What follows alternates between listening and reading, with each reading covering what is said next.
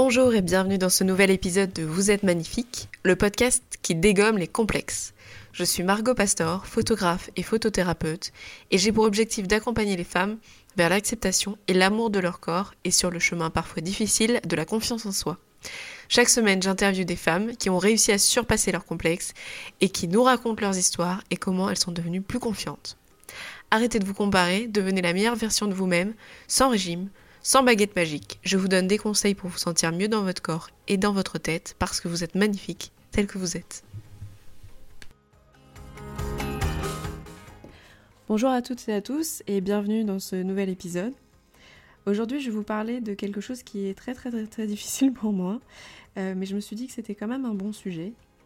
Donc vous avez vu le titre, euh, aujourd'hui on va parler de rupture. C'est mon quotidien depuis euh, un mois.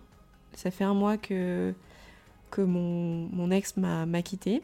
nous avions emménagé ensemble, donc je vis toujours et je vais continuer à vivre d'ailleurs dans l'appartement que nous avions choisi il y a quelques mois pour emménager.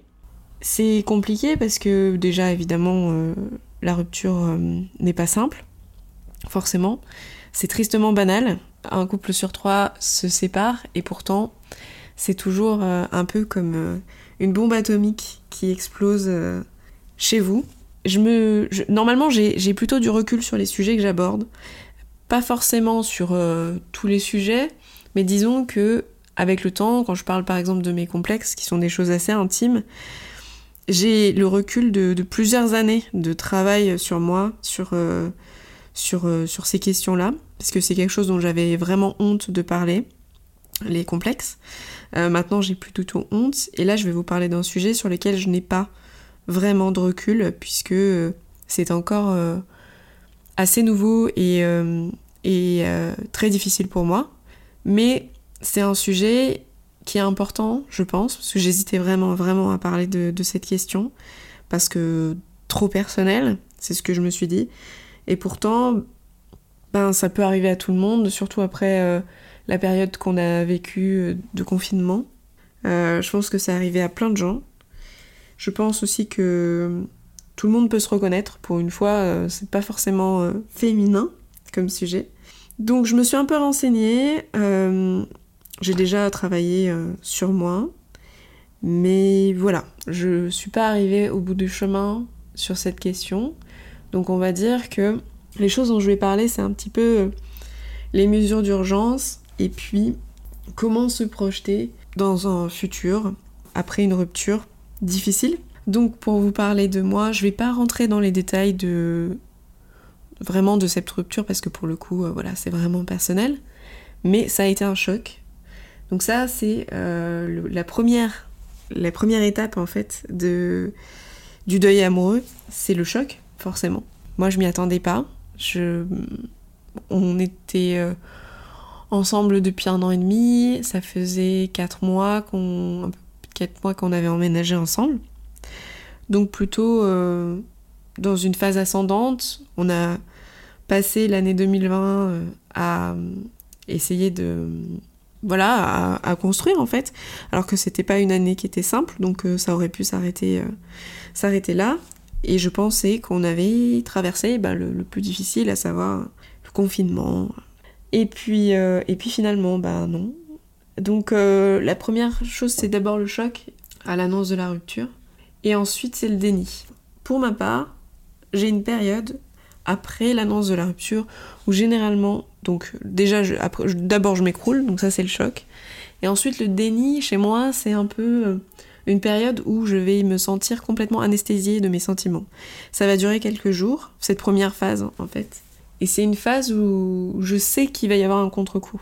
Mais je prends, parce que ça me donne euh, un petit peu moins pour respirer. En tout cas, ça a été le cas. Ensuite, donc je vais vous parler de toutes les étapes de ce deuil. Mais euh, évidemment, tout le monde ne, vit pas les choses de la même manière.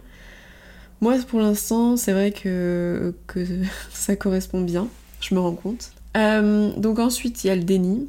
Donc après le déni, il y a la colère et la négociation. En gros, on n'accepte pas les choses. Et donc on va essayer de les changer d'une certaine manière. Ça peut être extrêmement compliqué puisque ça va aussi avec de la dévalorisation. forcément. Je veux dire, quand on essaye de négocier avec quelqu'un qui ne veut plus vivre avec vous, qui ne veut plus faire partie de votre vie, qui n'est plus en soutien, vous êtes au plus bas et euh, il ne se passe rien, euh, bah forcément ça entraîne de la dévalorisation parce que bah, il y a un sentiment d'abandon. Pour moi, ça a été le cas. Un immense sentiment d'abandon, la colère de ne pas. Ouais, d'être abandonné, euh, d'être laissé seul, de, de, devoir gérer toutes les choses qui peuvent arriver aussi à côté euh, sans la personne euh, d'un coup. Il y a aussi le fait, alors ça c'est vrai, euh, le fait d'avoir l'impression d'être arraché. Quand on parle de deuil amoureux, c'est vraiment la réalité. On doit faire le deuil de quelqu'un qui est toujours vivant, qui refuse, qui refuse juste de continuer à, à, vivre avec vous. Donc il y a un sentiment d'arrachement qui est extrêmement difficile à gérer. Et là, ouais, quand on, quand on parle, moi je trouve de négociation, c'est intéressant parce qu'on négocie avec l'autre, mais on négocie aussi avec soi-même. À un moment, on, a l'impression qu'on est capable de tout accepter pour que l'autre revienne. Et c'est pour ça que c'est difficile parce que du coup, on, on fait notre ego tout petit. On, détruit un peu notre ego. Alors c'est pas le cas pour tout le monde, hein. il y a des gens qui vont juste claquer la porte, partir, ne plus jamais rien dire et ne pas du tout prendre sur eux ou quoi parce que la colère est plus forte. Mais à un moment ou à un autre, que ce soit avec soi-même ou avec l'autre ou avec les deux, euh, on négocie. On essaye de négocier. Moi, mon cerveau, depuis un mois, toutes les nuits, il négocie. Et du coup, j'arrive pas à dormir, c'est extrêmement difficile d'aller me coucher et de trouver le sommeil, même quand je prends euh, quelque chose pour dormir. Parfois, mon cerveau ne supporte, enfin, ne veut juste pas, ben, ne veut pas dormir, quoi. On a tendance à refaire le match euh, pendant la journée aussi évidemment, a pas que le soir. Donc euh, ça devient très très difficile. Ensuite, on va arriver à une période de tristesse. Bon, après, la, tristesse, elle arrive, elle arrive aussi avant, hein, il n'y a pas de... ça arrive, enfin moi, pour, pour ma part, ça arrivait tout de suite. Mais une période de tristesse dans laquelle donc, on est tout en bas. Donc en gros, sur l'échelle de bonheur, etc. Donc toute la, la descente. donc il y a la tristesse, il y a les regrets. Et ça, ça peut durer euh, un petit moment aussi. Moi, je pense que j'en suis là, c'est-à-dire que je suis en bas, en bas de la courbe, mais je commence à, accepter. Ça veut, ça veut pas dire que c'est linéaire. On peut continuer à être euh, en colère, triste, tout en commençant à accepter une partie des choses, ou en tout cas une partie de, euh, de ce qui se passe. Donc moi, je pense que j'en suis là. Donc après, sur l'échelle, mais j'en suis pas là, il y a la reconstruction, la reconstruction, il y a la libération et il y a la guérison. Et éventuellement euh, le pardon, la quête du renouveau, le bien-être amoureux. Je, Ouais, moi j'en suis pas encore là, donc je ne peux pas vous parler de cette partie-là de, de l'histoire. Tout ce que je peux vous dire, c'est, voilà, ça c'est les étapes du deuil amoureux. Et pourquoi c'est important aussi de parler de tout ça? Parce que, parce que souvent on sous-estime en fait à quel point ça peut être difficile, à quel point ça peut être douloureux. Je vais vous donner un chiffre que j'ai trouvé. 50% des tentatives de suicide ont été déclenchées à la base par une rupture. Donc c'est quand même euh, un gros pourcentage euh, des tentatives de suicide. Alors je n'ai pas du tout euh, l'intention de quoi que ce soit à ce niveau-là. C'est juste, on se rend pas compte, en fait, de la douleur, de la douleur incroyable que peut être une rupture une rupture amoureuse. Et à tout âge, en fait, ne, pour, les, pour les adolescents, pour euh, les adultes, pour les personnes plus âgées, il n'y a pas d'âge pour souffrir euh, d'une rupture amoureuse. Et j'ai remarqué plusieurs choses euh, depuis le début. Voilà comment ça se passe pour moi, encore une fois. Au début, j'ai pensé que c'était génial de s'entourer de plein d'amis. Et c'est vrai que les amis, ils sont super, ils sont là, ils sont hyper euh, attentionné et franchement j'ai énormément de chance, vraiment énormément de chance, et de les, de les avoir dans ma vie, de les avoir comme soutien. Le souci c'est qu'au bout d'un moment, déjà on n'arrête pas de parler de ça, et ils ont tendance à, à vouloir euh, donner de l'espoir en fait. Parce que les personnes qui me connaissaient et qui connaissaient mon ex et qui nous connaissaient ensemble ont pas réussi à croire à notre rupture. De la même manière que moi, ils étaient sous le choc. Évidemment, c'est normal parce que on n'a pas eu de période descendante, il n'y a pas eu de moment euh, où on s'entendait pas, où on se disputait, euh, tout allait bien en fait. Et puis les, gens le voyaient, ils voyaient notre, notre couple. Et c'était même un modèle pour euh, une bonne partie de mes amis. Du coup, bah forcément, ils se disent que c'est pas possible et que ça va forcément revenir. Et quand on se bat contre l'espoir, quand on essaye d'accepter une situation, avoir des amis qui nous disent en permanence que euh, il faut juste donner un peu de temps et que ça va revenir et qu'il n'y a pas de, pas de problème à ce niveau-là, euh, bah en fait euh, c'est pas c'est pas bon. C'est pas bon pour, pour soi parce que du coup en fait on n'avance pas dans l'acceptation de, la, de, la, de la situation, de ce qui se passe. Et ça peut prendre plus de temps et, et ça, du coup ça peut amener à d'autres négociations. Ça peut être un frein. Alors attention, ça veut pas dire qu'il faut pas avoir ses potes. C'est juste qu'au bout d'un moment, je pense qu'il faut arriver à pouvoir dire on parle plus de ça ou euh, ne me donne pas d'espoir. Si j'ai besoin de t'en parler, je t'en parle. Mais et puis on a besoin d'être seul aussi parce que être triste, c'est normal. Euh, moi, je, j'ai vraiment du mal à aller me coucher. J'ai des moments en fait dans la journée où j'ai besoin d'être seule parce que pleurer devant des gens qui nous aiment, ça, ça leur fait du mal. Et moi, ça me met dans une situation voilà, qui, qui, est pas terrible parce que on n'aime pas forcément se montrer tout le temps sous, sous ce jour-là, ce qui est, enfin, voilà, ce qui est normal. Donc euh, moi j'ai eu besoin ensuite d'être seule et de voir mes amis que dans un cas où enfin, je savais qu'on allait parler d'autre chose, qu'on allait faire autre chose, qu'on allait rigoler. Là j'ai besoin de, voir mes amis que pour, euh, que pour me changer les idées. Ensuite, je suis allée voir un psy parce que j'en ai déjà parlé plusieurs fois, je pense qu'il faut accepter le fait qu'on ne peut pas toujours tout gérer seul, euh, que si on se casse une jambe, eh ben, on va à l'hôpital et que bah, si on a le cœur brisé, euh, éventuellement on peut être aidé par, euh, par quelqu'un. Et puis aussi comprendre qu'est-ce qu'on n'a pas réussi, sans, sans que ça soit toujours dans la dévalorisation, juste de commencer à se reconstruire tranquillement, peut-être dans une meilleure version de soi-même finalement parce que il y a des choses que, sur lesquelles je me sens coupable dans, la relation dans laquelle j'étais. Et il y a des choses sur lesquelles j'avais pas assez travaillé. Ou maintenant, bah, je sais que c'est l'occasion de le faire, c'est l'occasion d'évoluer. Et j'essaye d'en faire quelque chose euh, de relativement positif. Ah, enfin, si c'est possible, hein, je veux dire, c'est pas, c'est pas simple du tout. Mais en tout cas, j'essaye d'évoluer sur ce sujet. Ensuite, Comment gérer la dévalorisation? C'est-à-dire euh, la baisse de l'estime de soi dans une période pareille.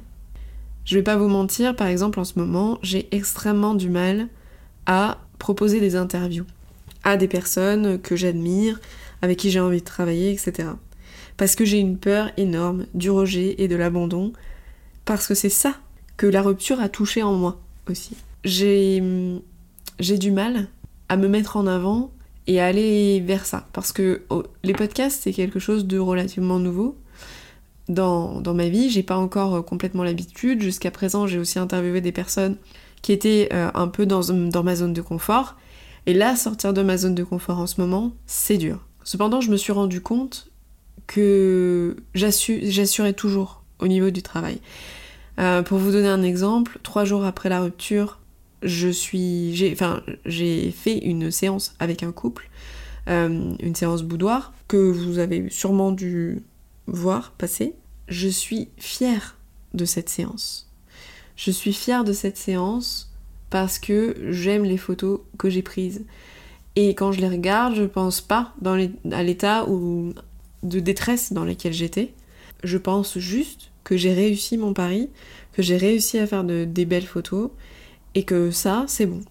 De la même manière, cette semaine, bah, j'avais dit oui en fait à l'organisation d'une séance euh, inspiration.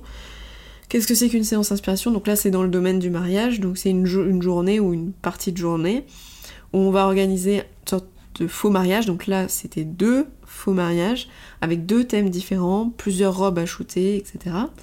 Euh, avec les fleurs, les gâteaux, les tables, la déco, enfin tout. C'était vraiment un défi pour moi, que je n'ai pas dormi de la nuit, et que malgré tout, je me suis réveillée à 6h du matin, Je suis allée sur place et j'ai drivé tout le monde. J'ai proposé des idées toute la journée. Les gens m'ont suivi. Euh, voilà, je dis pas qu'il n'y avait pas, enfin déjà une organisation qui était vraiment très très bien, mais c'est vrai que le jour J sur euh, tout ce qui est mariage, ok, ça fait 7 ans que je fais ça, je sais ce que je fais, et même si je, fasse des pauses de temps en temps pour aller aux toilettes, pour euh, me reprendre, etc., je sais, je sais que au niveau du taf, j'assure, j'assure complètement et que je peux me faire confiance là-dessus. Je pense que ce qui peut être intéressant dans le cas d'une rupture, dans un moment très très difficile comme celui-là, c'est vraiment de se concentrer sur les choses dont on est sûr. Donc les amis, la famille si c'est quelque chose qui vous, vous fait du bien et vous drive. Après, vous avez aussi le droit de dire dans la famille, j'ai pas envie de répondre aux questions. Mais bon, si ça vous fait du bien de les voir, je pense que c'est une, bonne chose de les avoir euh, derrière vous. Il y a aussi le taf. Moi personnellement, je fais un métier de passion. C'est pas pour autant que c'est un métier qui est facile, attention, parce que je, vous dis, les, journées de mariage, c'est compliqué. Tout parler d'amour euh, quand on vient de se séparer, euh, mettre en valeur euh, le couple, c'est vraiment difficile parce que je vous avoue que en ce moment, le bonheur des autres, c'est pas la chose que je préfère voir, mais je sais que ça, ça fonctionne. Donc je me dévalorise pas à ce niveau-là j'essaye euh, de rester la personne que, j'étais avant à ce niveau-là. Je sais que je vais réussir à avancer sur mes projets. Sur le reste, j'ai besoin de temps pour moi euh, et peut-être que ce temps sera long. Et avant, ça me faisait peur en fait de me dire que j'allais être seule longtemps. Ça fait, long... enfin, ça fait longtemps que j'ai pas été célibataire pendant une grande période. Mais je me rends compte que je suis complètement vidée émotionnellement et que je ne peux pas donner à qui que ce soit aujourd'hui de l'intimité. Une, une, intimité euh, quelle qu'elle soit. Il n'y a qu'à moi que je peux donner des choses. Et c'est pas facile de dire ça parce que, en fait, on se rend pas compte, mais euh, la plupart des gens qui travaillent, ils travaillent à l'extérieur de chez eux. Donc, euh, à part bon, pendant le confinement où il y a beaucoup de, télétravail euh, qui a été mis en place et, du coup bah, peut-être que certaines personnes comprennent un peu mieux ce que vivent les indépendants. C'est chouette de travailler chez soi, mais le fait d'avoir des collègues, etc., d'avoir une vie sociale toute la journée, c'est aussi une richesse. Et que nous les indépendants, nous n'avons pas. Donc euh, quand on vit seul, qu'on est seul euh, dans la journée et le soir, parce que plus personne ne rentre à la maison, que on a personne à qui faire raconter sa, journée, c'est pas, pas simple. En tout cas, pour moi, ça l'est pas. Puisqu'il y a beaucoup de gens qui, euh, qui, qui, sont pas forcément sociables et qui sont très bien tout seuls. Moi, pour l'instant, enfin, je travaille très bien toute seule et j'adore travailler seule. Mais avant le Covid, euh, bah, je sortais 3-4 euh, fois par semaine. Voilà, je voyais mes amis en permanence. Ensuite, il y a eu le confinement, mais au moins j'avais bah, j'avais un chéri avec qui euh, partager les choses et euh, puis là bah, heureusement que heureusement qu'on va être déconfiné parce que euh, bah, la solitude ça devient ça devient pesant au bout d'un moment. Pour finir, j'ai trouvé quelques conseils intéressants pour aider à faire le deuil d'une relation. On conseille de pleurer. Alors, ça, je vais vous dire en ce moment, j'ai l'impression d'être à peu près euh, un espèce de tas de, larmes et de morve. Donc je pense que pleurer, pleurer on est bon, euh, j'ai ça. Et je le conseille aussi, euh, parce qu'il y a des, gens, moi j'ai aucun problème à pleurer, ça s'impose à moi de manière très très naturelle.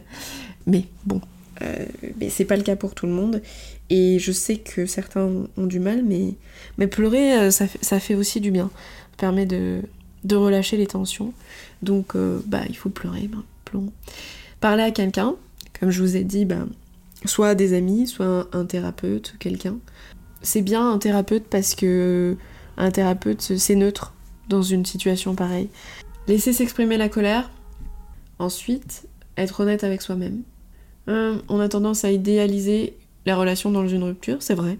Mais aussi, on a tendance à s'idéaliser soi-même et à dire qu'on n'a pas de tort moi, ce que j'essaye de faire, c'est de, remettre. J'ai ce que j'ai essayé de faire, mais maintenant, j'essaye juste de plus penser à tout ça, c'est de remettre les torts euh, à leur place sur, euh, sur les deux personnes, hein, sur les, deux parties. Et puis, euh, comme je vous ai dit, le fait d'aller voir quelqu'un, ça permet aussi de se dire, ok, j'ai été comme ça, j'ai fait ça, qu'est-ce que je peux faire pour, changer les choses? Et on le fait pas forcément pour l'autre, à ce moment-là, on le fait pour soi. On le fait pour soi et puis bah, peut-être aussi pour la prochaine relation, quand euh, elle existera. Ce qui, moi, personnellement, là, pour l'instant, ne me donne aucune envie, mais je me dis que je peux être la meilleure version de moi-même et que ça sera déjà pas mal. Éviter tous les contacts avec l'autre. J'ai eu vraiment, vraiment du mal, du mal avec ça. Mais maintenant, ça me semble normal euh, bah, de comprendre que de toute façon, euh, j'ai besoin de temps et que j'ai besoin ouais, d'espace aussi. Et, euh, et c'est normal à la fin d'une relation de prendre de l'espace, quoi qu'il arrive par la suite. Mais en tout cas, de reprendre sa vie, mais de la reprendre bah, du coup seule et sans qu'il y ait trop l'ombre de l'autre euh, derrière soi, ce qui n'est pas facile. Donc euh, forcément, euh, il faut savoir un peu couper. Même si on n'a pas envie de perdre l'autre, il faut éviter de se faire du mal avant toute chose. Supprimer le plus de souvenirs matériels possible, bah ouais. Sachez que c'est encore plus difficile quand on est photographe et qu'on a l'habitude de prendre 150 000 photos de l'autre personne. Mais ouais, il faut, il faut effacer, enfin en tout cas il faut mettre de côté euh, et ne pas l'avoir sous les yeux en permanence, ne pas avoir les souvenirs tout le temps devant soi quoi. Changer d'habitude, ça c'est difficile pour moi, surtout pendant le Covid. Bon, bah, maintenant ça va évoluer donc euh, on va pouvoir reprendre une vie normale, heureusement, mais euh, c'est vrai que là ouais, c'était un petit peu compliqué de changer mes habitudes, mes habitudes par rapport à quoi. Mais je vois plus, comme je dis, je vois plus de potes, je fais plus de choses. Covid ou pas Covid, j'ai une vie sociale. Euh, après, il faut aussi que j'arrive à avoir une meilleure euh, hygiène de vie. Euh, pas que ça va revenir tout doucement, tranquillement. Enfin, le sommeil, le rapport à la nourriture qui, du coup, est un petit peu compliqué en ce moment. Mais bon, enfin voilà, je, me, je fais confiance au fait que ça va, ça va se tasser. Et puis les choses vont reprendre leur cours tranquillement, je pense, au fur et à mesure. Soyez social, ouais, maintenant que les terrasses vont réouvrir et que les choses vont évoluer, je pense que ça va vraiment, vraiment pas mal aider. Et pensez à vous. Pensez à vous. Et ben, moi, je fais des projets. J'ai repris des projets de voyage. J'ai décidé de me faire des week-ends euh, avec des copains. Et franchement, je suis super contente que ça se passe comme ça. Je vais prendre un chat aussi. Oui, je vais prendre un chat. Je suis censée être allergique, mais il paraît que, que ça peut. qu'on peut faire quelque chose. Donc, euh, je vais essayer de combattre mon allergie. Je peux pas prendre de chien, j'aimerais bien, mais... mais en tout cas, je vais essayer de changer les choses ici pour que ça soit à nouveau, enfin pour que ça soit pas à nouveau, mais pour que ça soit enfin mon appartement. Je vais même organiser une pendaison de crémaillère, plutôt cool. Et je vais pouvoir reprendre un peu les rênes de, de ma vie, de, de mon lieu de vie, qui est aussi mon lieu de travail.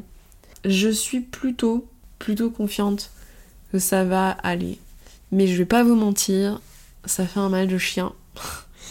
ça fait un mal de chien et c'est pour ça qu'il m'a fallu un mois pour euh, arriver à peu près à mettre des mots sur, euh, sur tout ce qui se passe. Mais je sais que je suis pas sortie de.